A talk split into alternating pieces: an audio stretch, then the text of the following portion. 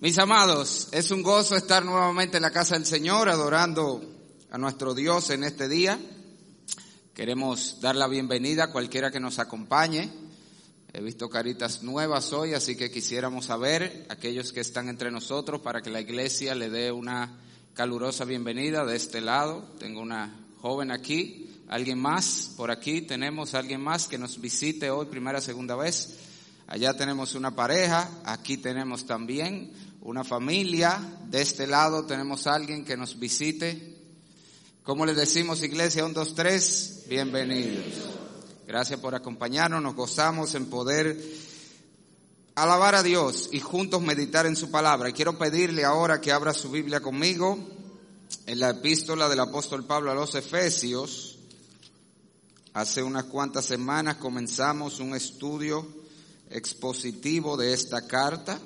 Esto es estudiando lo que Dios nos dice en ella, capítulo por capítulo, versículo por versículo, y literalmente así ha sido hasta ahora. Prácticamente no avanzamos más de un versículo por mensaje, y así va a ser hoy otra vez. Hoy nos concentraremos especialmente en la enseñanza de Efesios 1, versículo 4, pero vamos a leer toda la sección, todo el párrafo, toda la oración, como le expliqué la semana pasada, versículo 3 al 14 del capítulo 1 de Efesios, es una sola oración de 202 palabras en el original, sin comas, sin puntos de ningún tipo.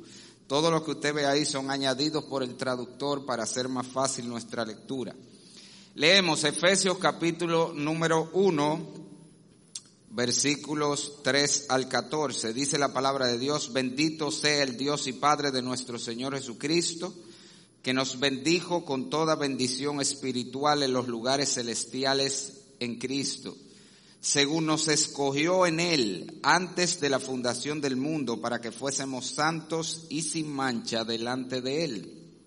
En amor, habiéndonos predestinado para ser adoptados hijos suyos por medio de Jesucristo, según el puro afecto de su voluntad, para alabanza de la gloria de su gracia con la cual nos hizo aceptos en el amado, en quien tenemos redención por su sangre, el perdón de pecados según las riquezas de su gracia, que hizo sobreabundar para con nosotros en toda sabiduría e inteligencia, dándonos a conocer el misterio de su voluntad según su beneplácito, el cual se había propuesto en sí mismo de reunir todas las cosas en Cristo en la dispensación del cumplimiento de los tiempos, así las que están en los cielos como las que están en la tierra.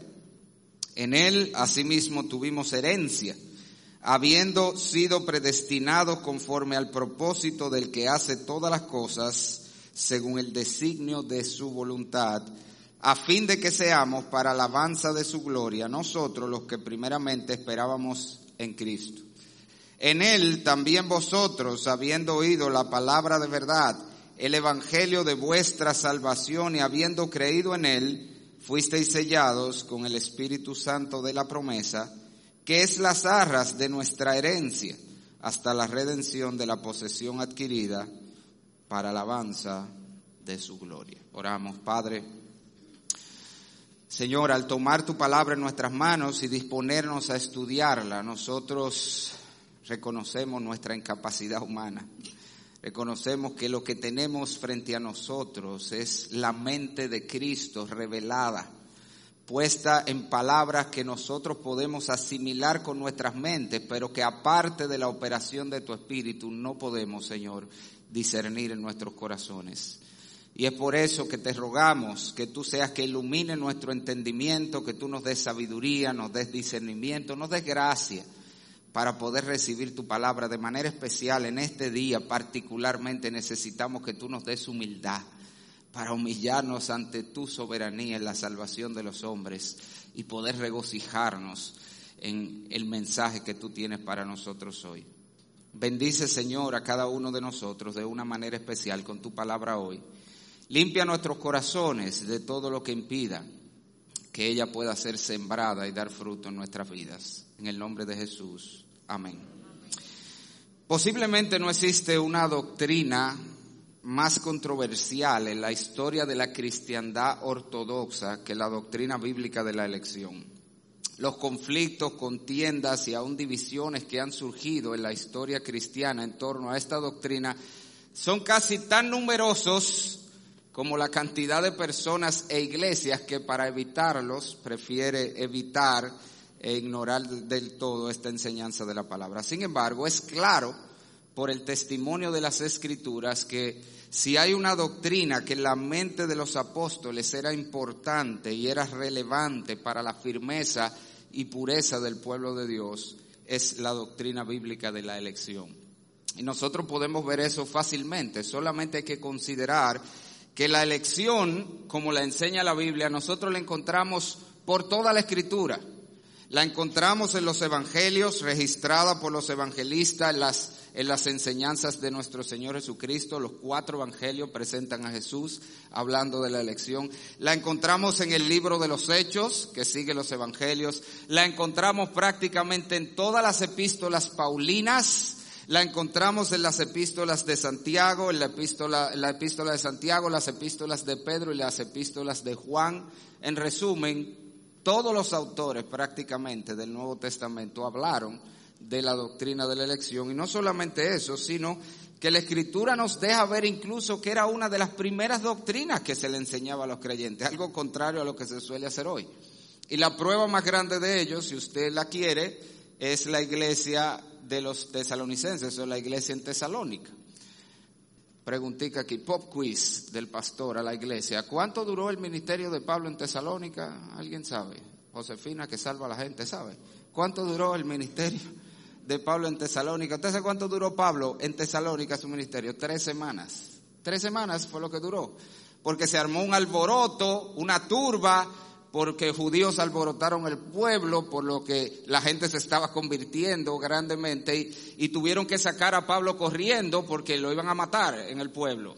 Lo andaban buscando para matarlo y lo sacaron escondida. Y Pablo precisamente porque era una iglesia nueva, solo duró de convertido apenas, y Pablo, de los pasajes donde usted va a ver que está más clara la doctrina de la elección, es en la, epístola a los tesalonicenses. O sea que, contrario a lo que piensan muchos hoy, que esto es una doctrina muy avanzada y profunda, que solo hay que hablarla con un grupito particular, no, en la Biblia vemos que era de las primeras cosas que tiene que entender un cristiano, que su salvación comienza con un acto soberano de Dios al elegirlo. Era una doctrina cardinal en la mente de los apóstoles, tanto así que nosotros vemos que era por lo general la primera línea de defensa, Señor, el primer recurso que sacaban los apóstoles de la manga cuando querían fortalecer al pueblo de Dios o animar al pueblo de Dios a vivir como eso, como el pueblo de Dios. Y es por eso que usted ve que el apóstol Pedro, que escribe su primera carta para consolar y animar a creyentes sufrientes, creyentes que estaban pasando por duras pruebas. Es una carta centrada en el sufrimiento y Pedro comienza esa carta recordándole que ellos eran los elegidos. Esa era la primera manera de animarlos a resistir. Ustedes son los elegidos en 1 Pedro 1, 2. Nada más se presenta Pedro y dice a los elegidos, escogidos según la presencia de Dios, tarará, tarará. Juan en su segunda carta la escribe, algunos dicen a una persona, otros dicen a una iglesia, pero a quien sea que le haya dirigido era para animarlos a contrarrestar las herejías y las falsas enseñanzas que ya habían surgido dentro del cristianismo. Y también comienza su carta en el versículo número uno haciendo referencia a la doctrina de la elección. Dice, el anciano a la señora elegida. Y otra vez, implicando que la primera razón por la que la iglesia o los creyentes debemos permanecer puros en la doctrina es porque somos los elegidos de Dios. Y es exactamente lo que también pasa en nuestro pasaje en el día de hoy. Pablo está comenzando esta carta el versículo 3, él comienza a hablar, recuerde que el propósito general, hemos visto esta carta, es llevarnos a vivir como personas extraordinarias sobre la base de que hemos recibido beneficios, hemos recibido bendiciones extraordinarias en Cristo Jesús. Los cristianos somos personas extraordinarias, por lo tanto debemos vivir vidas extraordinarias. Esa es la esencia de esta carta. Y la primera razón por la que Pablo nos muestra que somos personas extraordinarias precisamente porque somos los elegidos de Dios. Si usted mira el pasaje, recuerde que la semana pasada comenzamos a ver la construcción de todo este texto y decíamos que en el versículo 3 Pablo nos presenta lo primero que hace extraordinario a un creyente y es el hecho de que hemos recibido bendiciones extraordinarias de Dios. Dios nos ha bendecido con bendiciones invaluables que no posee nadie más, que nadie puede conseguir por su cuenta. Y la primera de esas bendiciones es de hecho, nos dice Pablo, el hecho, versículo 4, de que hemos sido elegidos según nos escogió en él. Bendito el Dios y Padre de nuestro Señor Jesucristo que nos bendijo con toda bendición espiritual en los lugares celestiales en Cristo. Y agarra la primera lo primero que hace un creyente extraordinario, la primera gran bendición, según nos escogió en Él antes de la fundación del mundo para que fuésemos santos y sin mancha delante de Él. Así que como usted puede ver, la doctrina de la elección no es una doctrina para esconder, es de la primera que te presentan los apóstoles. No es una doctrina para rechazar. Pablo está alabando a Dios por ella. Bendito sea Dios que nos escogió. Es una doctrina que debemos conocer y que debe ser de los cimientos de nuestra fe y que nos ayude a hacer lo que el Señor nos llama a hacer. Así que lo que vamos a hacer en esta mañana es que nosotros vamos a considerar esta doctrina bíblica de la elección, pero vamos a hacerlo desde la perspectiva de la Biblia, no de lo que usted y yo asumimos que es o entendemos que es o creemos que es, y esto es importante, hermano, cuando nos acercamos a la Biblia y de manera especial a doctrinas como esta tan controversiales, tenemos que dejar a un lado los prejuicios. Tenemos que dejar a un lado las presuposiciones. Vamos a ir a la Biblia a ver qué nos dice la Biblia sobre esta doctrina, que como les dije, no es una doctrina escondida, que se menciona en uno o dos pasajes, sino que está por toda la Biblia. Así que nosotros queremos saber qué es lo que Dios dice sobre eso y qué Dios entendió que era necesario que nosotros conociéramos. Así que vamos a estudiar esta doctrina y vamos a comenzar en esta mañana con una definición sencilla, porque puede ser que haya algunos aquí nuevos en la fe que no conocen, nunca han oído hablar de esto, no saben qué significa eso de que Dios nos eligió, así que le voy a dar una definición sencilla que la vamos a ver en la Biblia y luego vamos a ver otros detalles sobre ella. ¿Qué es la doctrina de la elección? Bueno, la doctrina de la elección es la doctrina bíblica que enseña que Dios, antes de la fundación del mundo, es decir, antes de crear todas las cosas, escogió para salvación a aquellos que serán salvos. Eso es lo que es la doctrina de la elección. Antes de Dios crear, antes de haber cualquier cosa, solo estaba Dios, ya Dios que por supuesto sabía todo lo que iba a hacer, escogió para salvación a aquellos que van a ser salvos. Eso está así textual en un pasaje que quiero que usted busque, Segunda Tesalonicenses. Los tesalonicenses, ¿se acuerdan donde Pablo duró tres semanas? Segunda Tesalonicenses, capítulo 2, versículo 13. Mire cómo el apóstol Pablo dice. Puede buscar en su Biblia, hermano. Vamos a ver muchos versículos. Hoy no vamos a hacer la clásica exposición del texto, aunque vamos a ver lo que el texto está enseñando, pero esto es básicamente una clasecita de teología. Literalmente esto es un fragmento, parte de una de mis clases de teología sistemática. O sea que eso es lo que vamos a ver, la doctrina bíblica de la elección a la luz de las escrituras.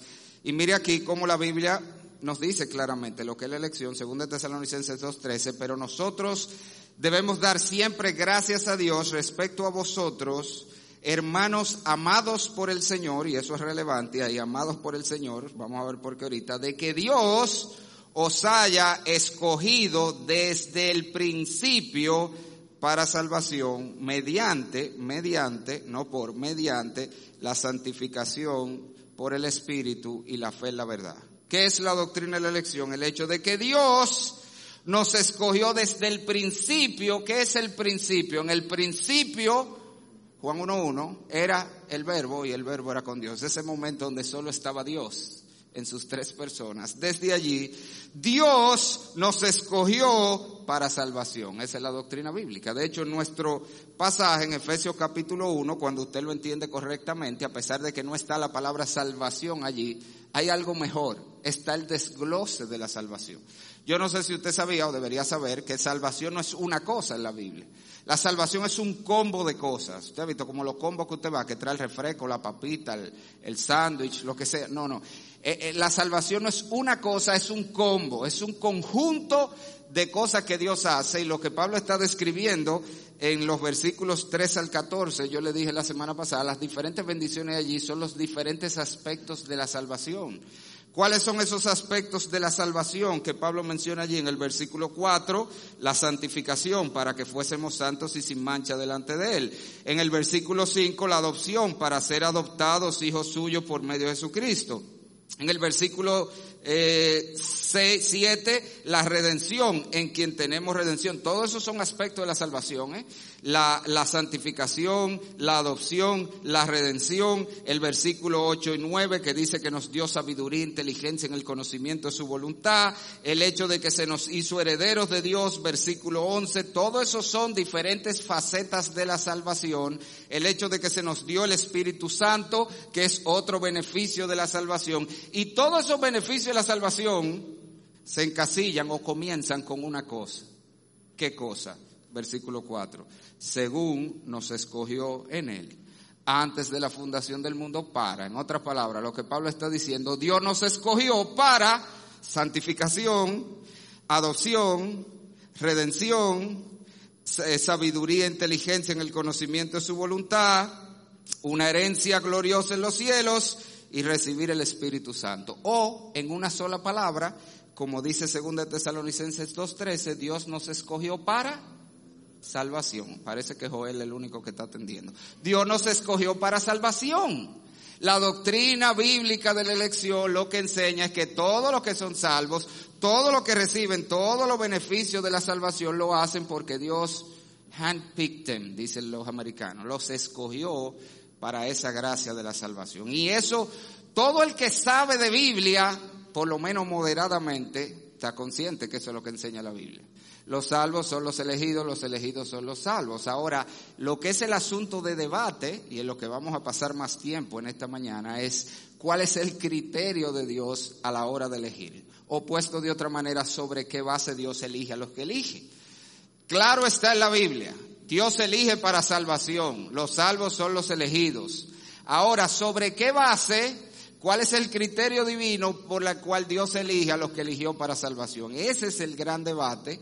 Eso es lo que trae los conflictos y hay por lo menos tres puntos de vista principales que yo quiero que nosotros veamos hoy otra vez a la luz de la escritura. Esto no es lo que usted piensa o razona o yo pienso o razono, es qué dice la Biblia. Vamos a ver cada uno de ellos para quedarnos con el punto de vista que se amolde a lo que verdaderamente enseña la Biblia. Y el primer punto de vista, muy aceptado, muy aceptado en las iglesias bautistas fundamentales, es el punto de vista de la elección basada en previsión de la fe. ¿Qué es eso? Bueno, esa es la doctrina que enseña que Dios eligió para salvación aquellos que Dios sabía de antemano que iban a creer en Cristo.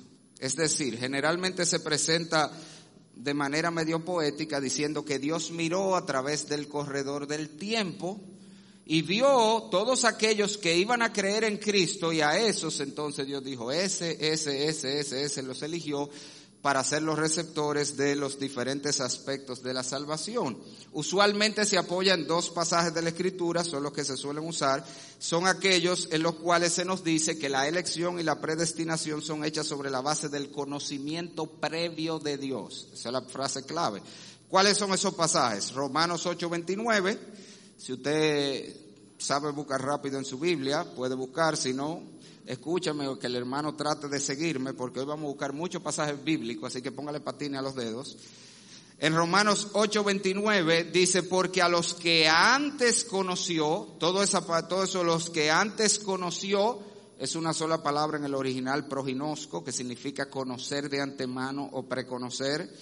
A los que antes conoció, también los predestinó para que fuesen hechos conforme a la imagen de su Hijo para que Él sea el primogénito entre muchos hermanos. O sea, te dicen, tú ve, ahí dice, Dios los conoció de antemano, eso quiere decir que Dios sabía que, iba a que iban a creer, lo cual por cierto No lo dice ahí, dice eso. Dice que Dios sabía que, no, dice que Dios los conoció, ¿ok?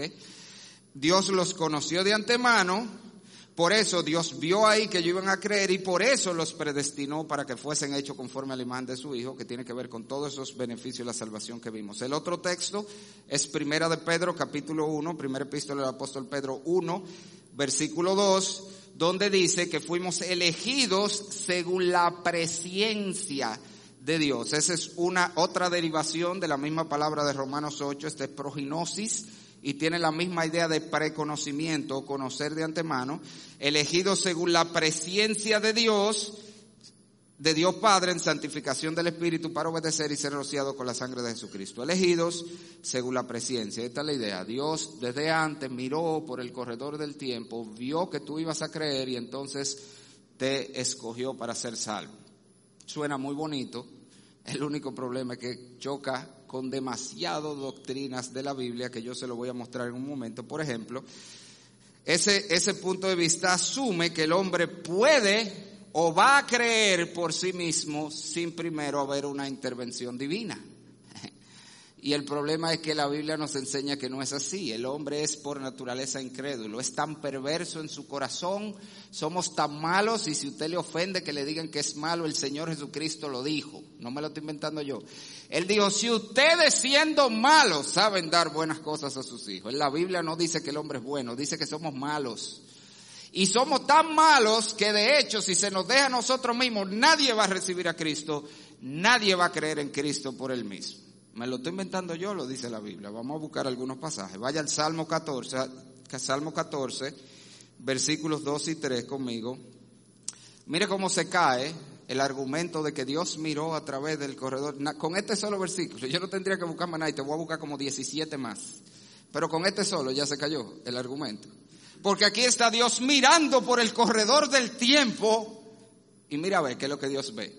Salmo 14, versículo 2. Jehová miró desde los cielos sobre los hijos de los hombres para ver si había algún entendido que buscara a Dios. ¿Y cuál fue el resultado? ¿Qué fue lo que Dios vio cuando miró a través del corredor del tiempo? Versículo 3. Todos se desviaron, a una se han corrompido, no hay quien haga lo bueno, no hay ni siquiera uno. Yo creo que eso está demasiado claro ahí. Cuando Dios miró, pues, sí, si la elección fue que Dios miró por el corredor del tiempo para escoger lo que iban a creer, ¿cuántos serían escogidos? Cero. Nadie, ni siquiera uno. ¿Por qué? Porque el corazón humano no busca de Dios por sí mismo sin una operación previa de Dios. Somos por naturaleza incrédulos. Ese pasaje, de hecho, el Salmo 14, es lo que cita Pablo en Romanos 3, 10 y 11, que usted conoce, donde él dice, no hay justo ni a uno, no hay quien entienda, no hay quien busque a Dios. Todos se desviaron, a una se hicieron inútiles, no hay quien haga lo bueno, no hay ni siquiera uno. Ya eso solo es suficiente, pero vamos a seguir buscando. Vaya conmigo a Juan capítulo 6. Y quiero que note algo interesante. En el versículo 35 nosotros tenemos una construcción judía clásica que es el paralelismo, donde te dice lo mismo dos veces pero con palabras diferentes. Y es importante que usted lo vea para que usted entienda que en el capítulo 6 de Juan cuando Juan habla de venir a Él, perdón, cuando Jesús habla de venir a Él, está hablando de creer en Él. Eso es lo que está hablando. Y mire lo que dice en Juan 6:35, allí está el paralelismo. Jesús les dijo, yo soy el pan de vida, el que viene a mí nunca tendrá hambre, el que cree en mí no tendrá sed jamás. No sé si lo ve ahí, el paralelismo sinónimo. Él está diciendo lo mismo dos veces. El que viene a mí no tiene hambre, el que cree en mí no tiene sed. Está diciendo lo mismo. Venir a Él, en ese contexto de Juan 6, es que creer en Él. Ok, por lo menos yo sé que hay dos o tres que están atendiendo. Creer en, cuando yo le hago preguntas ahora para que me respondan. venir a Él es creer en Él. ¿Estamos, ¿Estamos de acuerdo? ¿Se ve ahí? Ok. Vaya ahora al versículo 44. Es el mismo contexto, ¿eh? es la misma conversación del Señor. ¿Cómo que dice ese pasaje? Ninguno puede venir a mí, ¿qué? Si el Padre que me envió no lo traere. Versículo 65, dele más para abajo, otra vez, por si no te la llevaste, por si no lo entendiste o no lo oíste la primera vez, porque usted sabe que el Señor hablaba y había una multitud y a veces la gente no oía bien, Volvió y se lo dijo. Versículo 65. Por eso os he dicho que ninguno puede venir a mí. ¿Qué dice ahí? Si no le fuere dado al Padre. Así que si Dios lo único que hizo fue mirar y ver quién, quién lo eligió, ok, tú lo elegiste, ven, te voy a elegir yo a ti entonces. Entonces Dios no hubiera elegido a nadie, porque nadie puede venir a Cristo, nadie va a creer en Cristo si el Padre primero no obra en ese corazón. Si usted quiere otro pasaje, usted puede ver Filipenses capítulo 1, versículo 29, donde el apóstol Pablo dice, porque a vosotros os es concedido, es algo que te dan a causa de Cristo, no solo que creáis en Él, sino también que padezcáis por Él. La fe es una concesión divina. Dios tiene que, que, hacer algo en nosotros para que podamos creer, porque de manera natural somos tan perversos que nadie va a creer en Cristo si se le deja a sí mismo. Así que no puede ser de esta manera que Dios miró lo que iban a creer y lo eligió, porque para empezar Dios tenía primero que obrar para que el hombre creyera que es de hecho lo que nos dice la Biblia. Y es lo que quiero que vea ahora, que es el otro problema con esta doctrina, y es que pone ¿cómo que dice el refrán? La carreta delante del caballo. ¿Te ve? La carreta delante del caballo. En la Biblia, la fe no es la base de la elección, es un resultado de ella. Y yo se lo voy a mostrar. El hombre no es elegido porque cree, cree porque es elegido. Eso es lo que enseña la Biblia. ¿Dónde está eso, pastor? Vamos a buscar pasaje. Hechos capítulo 13, versículo 48. En Hechos capítulo 13, versículo 48, dice la palabra de Dios, los gentiles oyendo esto se regocijaban y glorificaban la palabra del Señor y creyeron todos los que estaban ordenados para vida eterna. En otra palabra, creyeron los elegidos. ¿Usted está viendo? No es que tú eres elegido porque crees, es que tú crees porque eres elegido. Lo están poniendo al revés. El orden es, o como le dije, la fe no es la base de la elección, es un resultado del hecho de que somos elegidos. Otro texto, Juan capítulo 10, nuevamente las palabras de Cristo. En Juan capítulo 10, versículo 22 en adelante, dice la escritura, celebrabas en Jerusalén la fiesta de la dedicación, era invierno. Y Jesús andaba en el templo por el pórtico de Salomón y le rodearon los judíos y le dijeron, ¿hasta cuándo nos turbas el alma? Si tú eres el Cristo, dínoslo abiertamente. Jesús le dijo, os lo he dicho y no creéis. Las obras que yo hago en nombre de mi Padre, ellas dan testimonio de mí. Ahora agarre, agarre de tu hermano. Pero vosotros no creéis. ¿Por qué? Porque no soy de mis ovejas, como os he dicho. Mis ovejas oyen mi voz, yo las conozco y me siguen. Fíjese que no dice, ustedes no son de mis ovejas porque no creen. Eso es lo que dice. No. Ustedes no creen porque no son de mis ovejas. Porque mis ovejas, mis elegidos, cuando yo llame, van a oír mi voz y van a venir. Otra vez, la elección es la base de la fe, no al revés. No es la fe la base de la elección. El mismo pasaje, vaya conmigo a Primera de Pedro y quiero que, que busque su Biblia en Pedro. Esto es muy importante. Primera de Pedro, capítulo número 1, versículo 2. El mismo texto, señores que se usa de los dos, usted vio que solo son dos que se usan para tratar de enseñar esta elección basada en previsión. Este es uno de los principales. Y ese mismo texto, cuando usted lo analiza bien, en su contexto de toda la carta, usted se da cuenta que está enseñando lo contrario. No es que fuimos elegidos porque creímos, sino que fuimos elegidos para creer.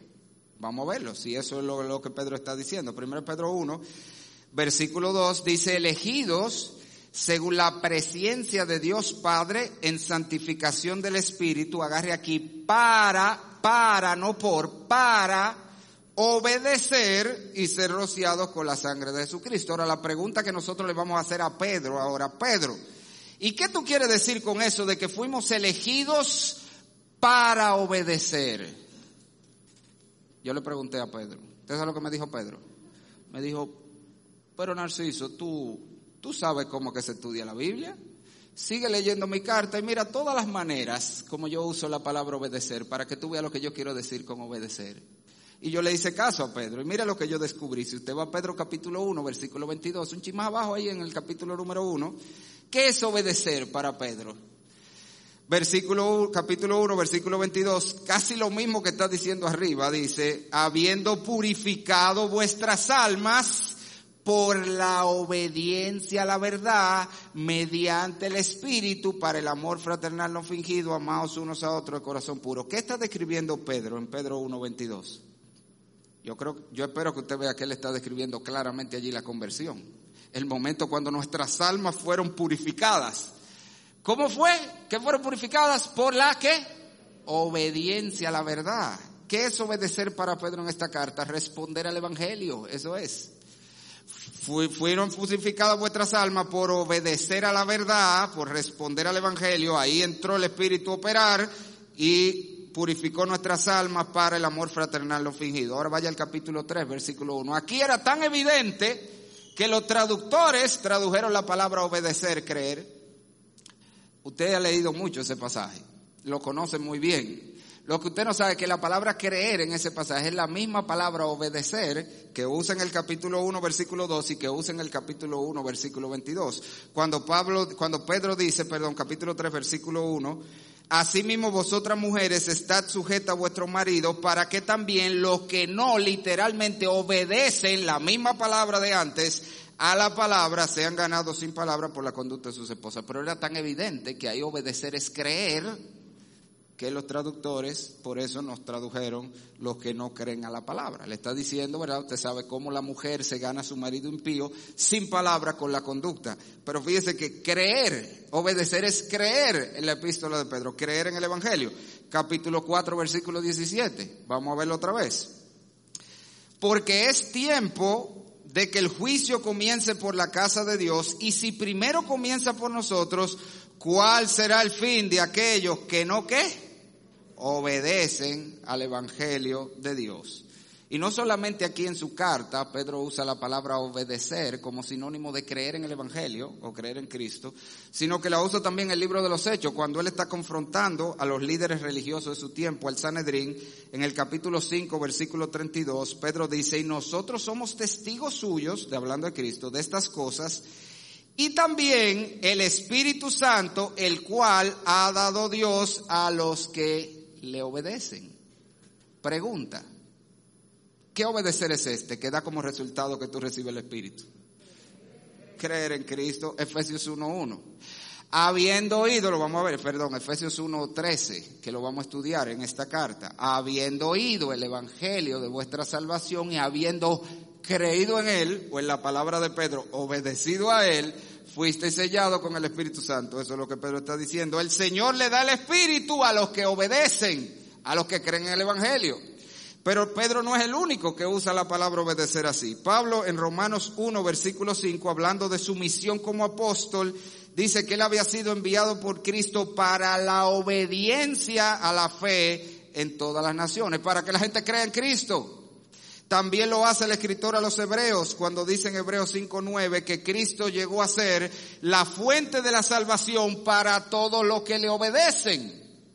Así que a menos que nosotros vayamos ahora a enseñar que la salvación es por obra, por vivir en obediencia a lo que Dios manda y que el Espíritu se recibe así y que somos salvos así, lo cual contradice completamente la Biblia, nosotros tenemos que aceptar lo que es obvio en todos estos pasajes, que el obedecer al que se está refiriendo es obedecer al llamado del Evangelio, obedecer al llamado de arrepentidos y convertidos para que sean borrados vuestros pecados y vengan de la presencia del Señor tiempo de refrigerio. Ese es el obedecer. Ahora, con eso en mente, que obedecer en la Biblia con mucha frecuencia cuando se relaciona con la salvación es creer en Cristo y creer en el Evangelio. Vuelva conmigo a Primera de Pedro, capítulo 1, versículo 2, y vamos a leer qué es lo que Pedro está diciendo. Usted va a ver que tiene todo el sentido del mundo. Dice Pedro ahí que Dios nos escogió porque sabía que íbamos a creer. No, dice nos escogió para creer. Eso es lo que está diciendo. Elegidos según la presencia de Dios Padre en santificación del Espíritu para creer y ser rociado con la sangre de Jesucristo. ¿Qué es lo que sucede cuando usted cree, cuando usted obedece al Evangelio? Que es rociado con la sangre de Jesucristo que te limpia de todo pecado. Eso es lo que él está diciendo. Así que como usted ve ahí, la, otra vez, el punto que le quiero probar con todos estos versículos es que la fe no es la base de la elección, es un resultado. Creemos porque fuimos elegidos. De eso se trata. Dios nos elige para darnos la capacidad de nosotros responder en fe al Evangelio de Cristo. Por eso nos deja con una pregunta que hay que responder. ¿Y qué significa entonces eso? Definitivamente de que Dios nos eligió según su presencia. Y a los que antes conoció, ¿qué es eso? Porque definitivamente está diciendo que la elección es hecha sobre la base de la presencia de Dios o del conocimiento previo de Dios. A los que antes conoció. Bueno, lo primero otra vez que quiero que usted vea que no dice en ningún lugar que Dios conoció la fe de ellos. Dice que Dios lo conoció a ellos. ¿eh? No dice que fue nada que vio en ellos, sino que los vio a ellos. Pero todavía más, ese conocer allí no es conocimiento cognitivo, intelectual como siempre que se relaciona con la salvación, la palabra conocer es conocimiento afectivo. Es que Dios puso su afecto sobre ellos, es que Dios los amó. ¿Y de dónde usted saca eso, pastor? De dónde yo saco todo lo que le digo aquí. ¿De dónde? De la Biblia. Vamos a buscar dos versículos de muchos que le pudiera buscar. Dos, uno en el Antiguo Testamento y otro en el Nuevo, para que usted vea que esto ni siquiera es una doctrina exclusiva del Antiguo del Nuevo Testamento. Vaya conmigo a Amós capítulo 3, versículo 2, vamos a ver qué significa la palabra conocer cuando se habla en contexto precisamente de la elección divina. Mire lo que dice el Señor al pueblo de Israel. A vosotros, oiga, a vosotros solamente he conocido de todas las familias de la tierra. ¿Cómo así? Si este conocimiento es cognitivo, es de la mente, de saber quién es o saber algo de ellos, eso quiere decir que Dios no sabía que había más gente. Eso es lo que está diciendo. el Dios que sabe todas las cosas, que aún creó todos los pueblos, no sabía que había más pueblos que solo Israel. Eso es lo que está diciendo. No. Solo a vosotros he conocido, solo sobre ustedes yo puse mi afecto, esa es la idea. Solo a ustedes yo elegí como mi pueblo. Solo a ustedes, de hecho, como le dice por otro lado, los amé de esta manera especial. Ahora vamos a otro pasaje. En Mateo capítulo 7, versículo 23, palabra de nuestro Señor Jesucristo. ¿Qué es conocer en ese contexto? No es conocimiento intelectual. Dice el Señor. Y entonces le declararé, esto es con aquellos que de hecho estaban en la iglesia, ¿eh? gente en la iglesia, pero que nunca fueron cristianos, y dice, y entonces le declararé, nunca os conocí, apartados de mí, hacedores de mal. O sea que Jesucristo no sabía quién eran. Estaban en la iglesia, pero no sabía que... Oye, ¿quién tú eres? ¿Cómo que tú te llamas, verdad? ¿Y de quién que tú eres hijo? No, ese no es nunca os conocí. ¿Qué es el nunca os conocí ahí? Nunca tuvimos esta relación íntima, personal, nosotros, es el conocer. De hecho, usted sabe que el conocer en la Biblia incluso se usa como un eufemismo para qué? ¿Para hablar de qué? de la relación sexual, para que usted vea si tiene que ver con afecto y con una relación íntima, que se usa incluso así. Conoció Adán a su mujer Eva, la cual concibió a Caín. Pero José no conoció a María hasta que Dios lo hace, porque conocer no es conocimiento intelectual, se trata de una relación personal, de una relación afectiva. Entonces, cuando la Biblia dice, hermanos, y esto es grandioso, porque ¿por qué le tenemos que robar la gloria a esto? Cuando dice que Dios nos escogió porque nos conoció de antemano, a los que antes conoció, según el preconocimiento. ¿Tú sabes lo que eso significa? Que Dios te amó antes de tú existir, eso es lo que está diciendo. Dios te escogió porque Él puso su afecto sobre ti, hermano. Todavía tú no habías existido, todavía tú no habías pisado la tierra, todavía no había gente, pero ya Dios puso su afecto en ti y decidió amarte de esta manera especial. Eso es lo que significa. La base de la elección es el amor incondicional de Dios sobre los hombres. Y vamos a ver entonces, vamos a, primera a Efesios capítulo 1, a ver si eso no es lo que dice el apóstol Pablo allí. Mire el texto otra vez, Efesios 1. ¿Cuál es la base de la elección?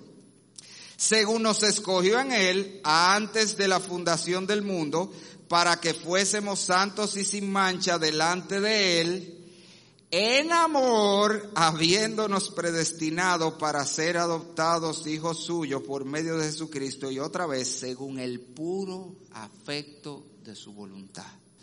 Eso es Dios decidió amarte de una manera extraordinaria y, acepte, y hacerte receptor de bendiciones extraordinarias.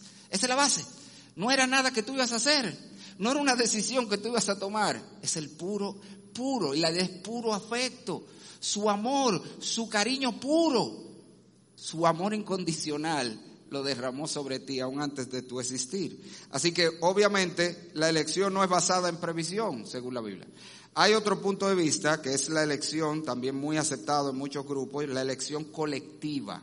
Esta es la segunda perspectiva. ¿Qué es la elección colectiva? Bueno, estos dicen que Dios no eligió a nadie de manera particular. Él no, eligió a este y a este y a este y a esta, sino que Dios eligió a Cristo. Cristo es el elegido, y todos los que vengan a Cristo, si tú vienes a Cristo, pues automáticamente tú te conviertes en un elegido. La base sobre la que se suele apoyar esto es Mateo 12, 18, que es de hecho una cita de Isaías 42, donde la Biblia nos enseña que Cristo es en efecto el elegido de Dios para traer justicia y salvación al mundo. No hay otro Salvador, solo Cristo. Él es a quien Dios eligió como Salvador del mundo. Y este mismo pasaje de Efesios 1, donde la Biblia nos dice en el versículo 4, según nos escogió en Él. Entonces se toma esa frase, nos escogió en Él, para decir tú, eso significa que Él lo que hizo fue que cogió a Cristo. Cuando tú vienes a Cristo, entonces al Dios escoger al, al, a Cristo, como tú estás pegado de Cristo, entonces tú te fuiste en el combo, pero Dios nunca te cogió a ti. Dios escogió a Cristo, pero al tú estar en Cristo, tú pasas a ser de los escogidos. Otra vez suena muy bonito. El problema es que también tiene serios problemas con varias doctrinas de la Biblia. Para empezar, el mismo hecho de que ya vimos que si Dios iba a escoger a los que vengan a Cristo y Él no hace nada para que vengan a Cristo, ¿cuántos van a venir a Cristo otra vez? Cero, ninguno. Entonces no va a elegir a nadie. ¿Ok? Eso fue lo que vimos. No te voy a llevar. Te llevé como por siete versículos que te enseñaban eso. Los hombres van a venir a Cristo porque precisamente Dios los eligió para venir a Cristo y va a operar para que vengan. Entonces no puede ser que Dios se coge a los que vengan a Cristo por default porque Él le cogió a Cristo porque nadie vendría, nadie va a venir por sí solo a Cristo. Tendríamos que entonces inventarnos una nueva doctrina de, que, de cómo lo hizo venir primero. O sea que no funciona de esa manera, pero otro problema serio de esta elección colectiva es que la Biblia enseña literalmente que Dios escogió individuos. Sí, Cristo es el elegido para ser el Salvador, pero la elección de la que habla la Biblia es de gente individual. ¿Y cómo lo sabemos? Porque la Biblia lo dice por todos lados. Este mismo pasaje dice que nos escogió a nosotros. Nosotros somos los escogidos. En Él, que vamos a ver qué significa eso, pero somos nosotros. Busque conmigo primero a los Corintios, capítulo 1, versículo 26 en adelante pasaje muy importante para ver la elección individual de individuos, de personas particulares. Dice 1 Corintios 1, 26, pues mirad hermanos vuestra vocación, que no soy muchos sabios según la carne, no hay mucho PhD, hay, pero no muchos en el cristianismo, ni muchos poderosos, no hay muchos gobernantes, hay, pero son pocos, ni muchos nobles de la realeza, sino que lo necio del mundo escogió Dios para avergonzar a los sabios y lo débil del más menos que le vayamos a llamar a Cristo ahora necio y vil y débil. No, Dios escogió individuos necios y débiles. Eso es lo que está diciendo. Dios escogió individuos, lo necio del mundo, lo débil del mundo, lo vil del mundo, lo menospreciado, escogió Dios y lo que no es para deshacer lo que es, y siga leyendo, oiga esto, a fin de que nadie se jacte en su presencia, esa es la clave de esto, por eso es que es así la elección. Más, versículos 30, por él estáis vosotros en Cristo Jesús, el cual nos ha sido hecho por Dios sabiduría, justificación, santificación y redención. Esos son los, los, las diferentes facetas de la salvación. Pero fíjese que ahí está enseñando lo mismo. ¿Por quién estamos en Cristo? Por Él. Versículo 30, más por Él vosotros estáis en Cristo. Si Dios escogió a Cristo y tú el que se le pegó, hay un problema aquí, porque aquí dice que nosotros estamos en Cristo porque Dios nos escogió para eso precisamente. Escogió lo vil, lo menospreciado, lo débil, todo eso, para estar en Cristo, para ser los receptores de la salvación que le ofrece. Eso es lo que el texto está diciendo. Santiago también nos dice en el capítulo 2, verso 5, hermanos míos, oíd no ha elegido Dios a los pobres de este mundo para que sean, ¿qué? Ricos en fe. O sea, Dios no lo escogió porque eran ricos en fe. ¿Qué es lo que está diciendo? Que lo escogió para que sean ricos en fe. ¿Usted está viendo? Que que no podemos cambiarle el orden a esto, aunque nosotros no nos cuadre, aunque no entendamos. Y entonces, no hermano, tenemos que agarrar lo que la Biblia dice. Entonces la elección no es basada en previsión, tampoco es colectiva. Dios eligió individuos dentro de la humanidad para traerlo a Cristo, pero sí tenemos que responder la pregunta que hace este punto de vista. ¿Qué significa eso de que nos eligió en Él? En Cristo, porque definitivamente es así. Dice, nos escogió en Él. Y si eso no significa esta elección colectiva, ¿qué es lo que significa? Bueno, lo mismo que yo le dije que significa en Él, en todo este texto que está lleno diez veces, dice que es en Él, en Él, en Él, por Él, en Él, en Cristo, en Jesucristo, lo que significa que la elección, como todas las gracias de la salvación, vienen a nosotros sobre la base de la obra de Cristo. Es porque Cristo se ofreció desde antes de fundar el mundo para venir a vivir la vida perfecta que tú y yo no podemos vivir, pero que Dios demanda de cada hombre. Y de luego a morir en la cruz del Calvario para pagar el pecado que tú y yo tenemos que pagar. Porque Cristo se ofreció, es que Dios puede elegir. Porque otra vez, ¿qué fue lo que pasó cuando Dios miró a través del corredor del tiempo? ¿Qué vio qué? ¿Qué vio qué?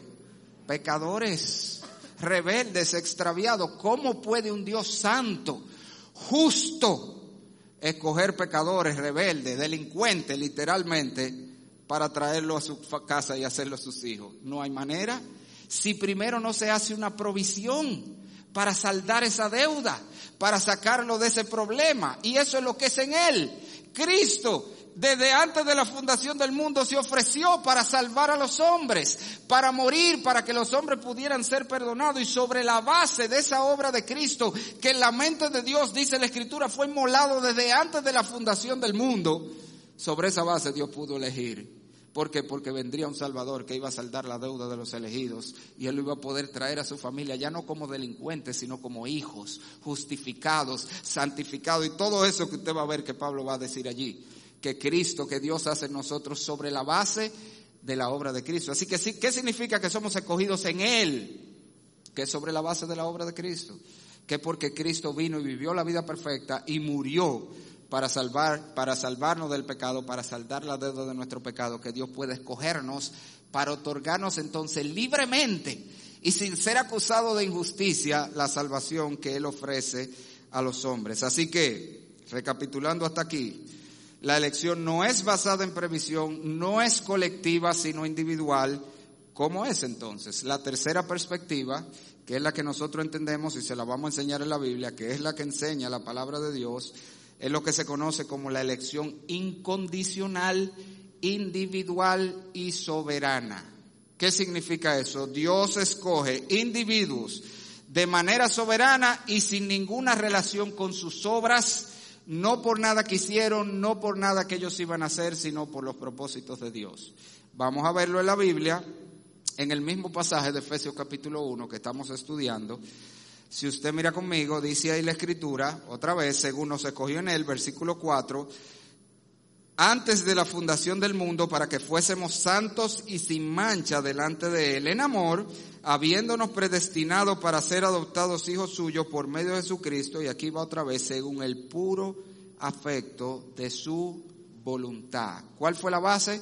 La voluntad de Dios, que Dios decidió amarnos. No fue nada que nosotros hicimos. Mírelo otra vez en el versículo 11 ahí del capítulo 1, que lo que hay detrás es la voluntad de Dios, no nada que nosotros hicimos. En él asimismo tuvimos herencia, habiendo sido predestinados conforme al propósito, esa palabra clave, al propósito del que hace todas las cosas según el designio de su voluntad. Otra vez nos está enseñando que esto es un acto soberano de Dios. Dios no está respondiendo a nada que nosotros hicimos. Él está actuando por su propia voluntad. Y arriba nos dice, porque esa voluntad fue movida por su amor, por su afecto para con nosotros. Oiga 2 Timoteo capítulo 1, versículo 9. Quien nos salvó y nos llamó con llamamiento santo. Otra vez, no conforme a nuestras obras, nada que ver con nosotros, nada que haríamos, nada que hicimos, nada que vamos a hacer. No conforme a nuestras obras, sino según el propósito suyo y la gracia que nos fue dada en Cristo Jesús antes de los tiempos de los siglos. Y si quiere más, óigalo otra vez, Romanos capítulo 9, versículo 10 al 13, hablando aquí de la elección de Jacob sobre la elección de Saúl. ¿Por qué Dios escogió a Jacob y no a Saúl? Lo grande que, como los hombres quieren encontrarle una razón humana, yo he oído hasta mensajes por ahí de el hombre espiritual, hablando de Jacob. Como que Jacob era un hombre espiritual y que buscaba la cosa de Dios. Jacob, Señor, pero por amor de Dios, un delincuentazo como Jacob, un ladronazo, era un hombre espiritual. ¿Usted cree que era verdad que él estaba detrás de algo espiritual cuando le quería robar la primogenitura a Saúl? Por amor de Dios. Era de los cuartos que estaba atrás. La primogenitura no tenía que ver con nada espiritual. Enséñame, todavía yo estoy esperando y lo digo públicamente, enséñame un caso donde Dios haya elegido a alguien por ser el primogénito. No hay uno en la Biblia, uno, uno, porque hasta Isaac fue el primogénito de Abraham. No fue Ismael, Jacob no fue el primogénito. De los hijos de Jacob, ninguno fue, él no cogió el primogénito. Dios nunca cogió el primogénito. La primogenitura no tenía que ver con espiritual. ¿Usted sabe lo que tenía que ver con la primogenitura? Con billete el primogénito era que se quedaba con la herencia y los padres lo que hacían era que le daban algo a los otros hijos precisamente para no dividir la herencia. El primogénito era el heredero, se quedaba con todo y a los hijos le daba un chin a los otros, toma, agarre todo lo tuyo, todo lo tuyo, todo lo tuyo y tú te quedas con la empresa. Eso era lo que hacían. Por eso es que el Señor se encuentra con aquellos dos hermanos donde le dice, dile a mi hermano que parta la herencia conmigo. ¿Por qué usted cree que es eso? Porque el otro era el primogénito que recibió la herencia, a él le dejaron algo para que, para que te ayude. Eso era lo que Jacob estaba atrás, no era que Jacob era más espiritual, señores.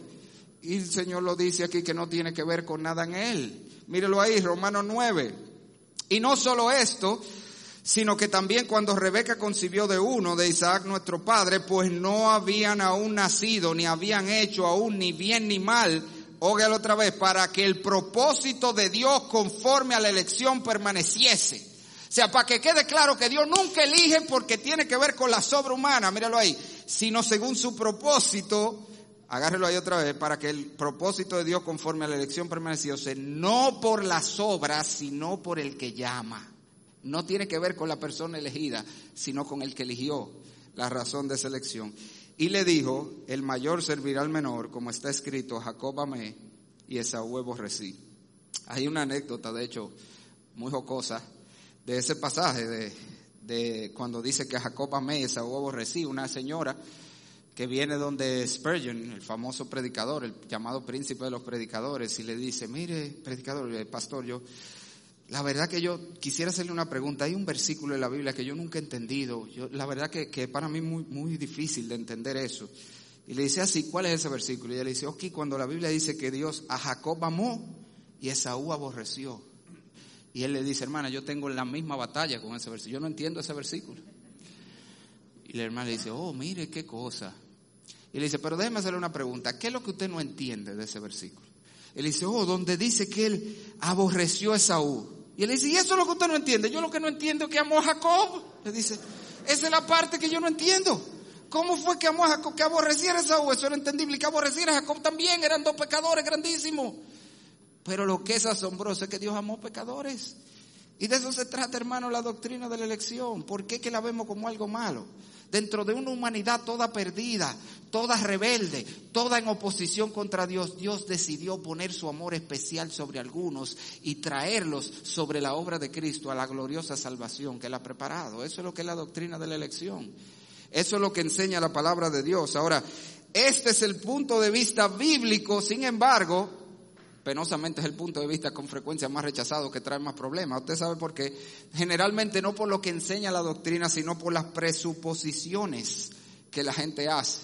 Lo que la gente empieza a asumir que significa eso. Por eso les voy a dar tres de esas presuposiciones erradas que la gente empieza a sacar, que a lo mejor muchos ya empezaron a sacar, pero que no es la elección no significa eso. Por ejemplo, no significa que la elección es un acto caprichoso de Dios. Dios no eligió a los elegidos al azar, ¿eh? No fue que Dios se puso a jugar bingo y metió la mano en mano limpia, deja ver. Todos los nombres metidos en bolita, de la humanidad en una funda gigante, tienen que ser grandes porque eran muchos millones, ¿verdad? A través de la historia.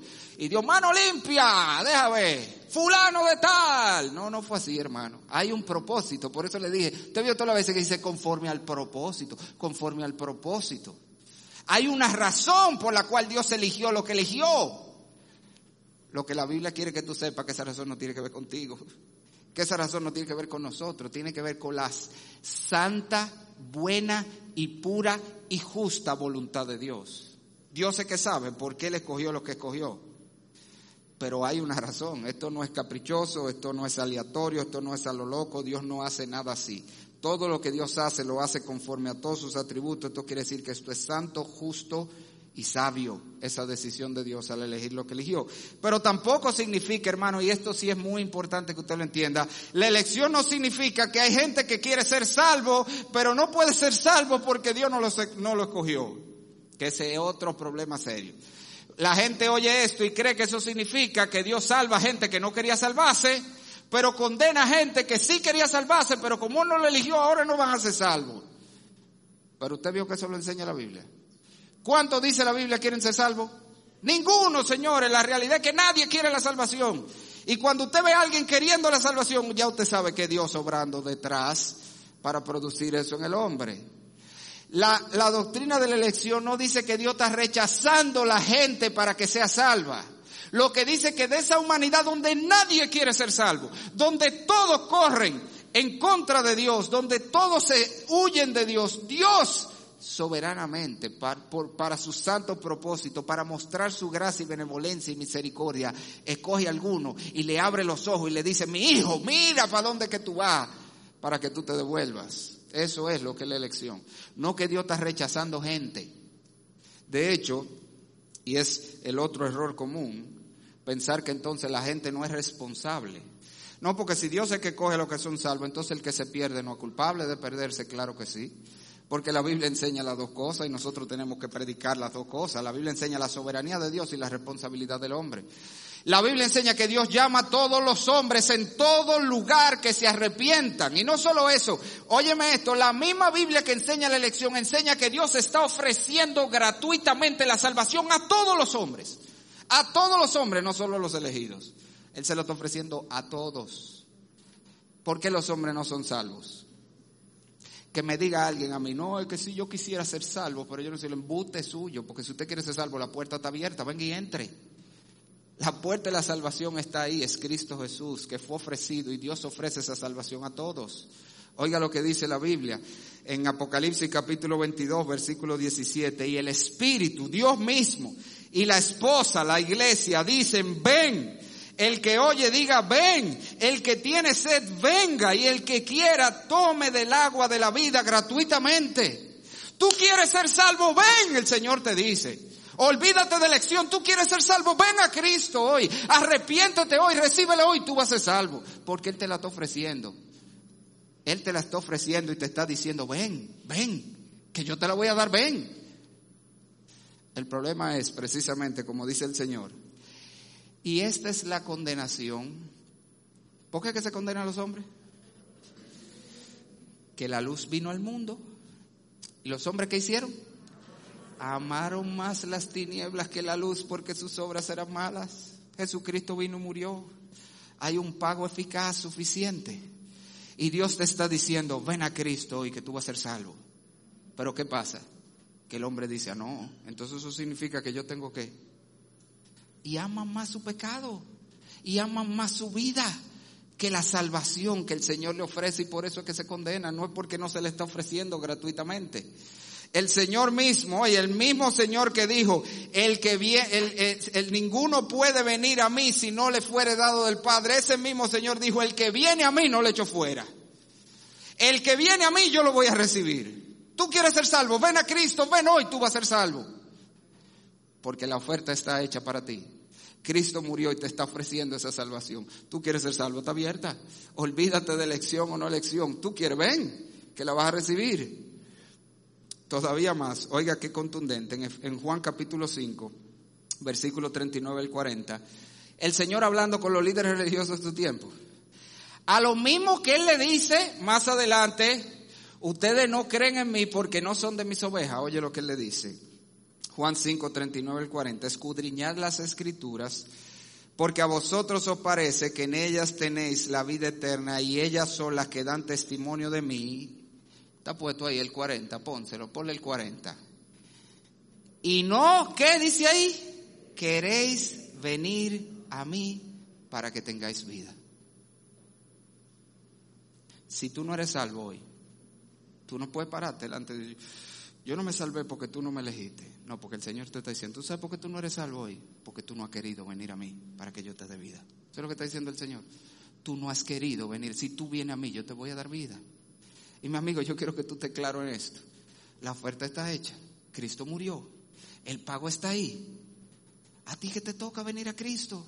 A ti que te toca reconocer que eres un pecador condenado y correr a Cristo. Y si tú vienes, yo te puedo garantizar, porque esta es la palabra de Dios que no miente, que si tú vienes a Cristo hoy, tú vas a ser salvo. Así que el hombre se condena, no porque Dios no lo eligió, porque Él elige la condenación porque Él ama más su pecado. Eso es lo que es la doctrina de la elección, amados. No es que Dios coge gente que no quiere ser salva y rechaza gente que quiere ser salva, no. Es que dentro de una humanidad que todos rechazan esa salvación y que no la quieren, Dios soberanamente, para sus santos propósitos y para mostrar su misericordia, escoge a alguno para traerlos, para cambiar ese corazón rebelde y traerlos a Él. Pero la oferta está hecha para todos. Y todo el que viene a Cristo será recibido.